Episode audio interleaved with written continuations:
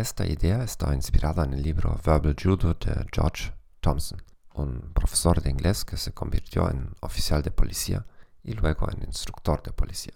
Las personas altamente conflictivas tienen la capacidad de identificar nuestras debilidades. Ellas presionan nuestros botones y perdemos el control sobre cómo nos comportamos. Necesitamos prepararnos. Haz una lista de los ataques o de tus puntos débiles, después de los cuales puedes enojarte, desesperarte o ponerte nervioso fácilmente.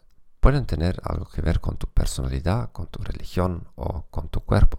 La próxima vez que alguien intente presionar tus botones, te dirás a ti mismo, aquí lo intenta de nuevo.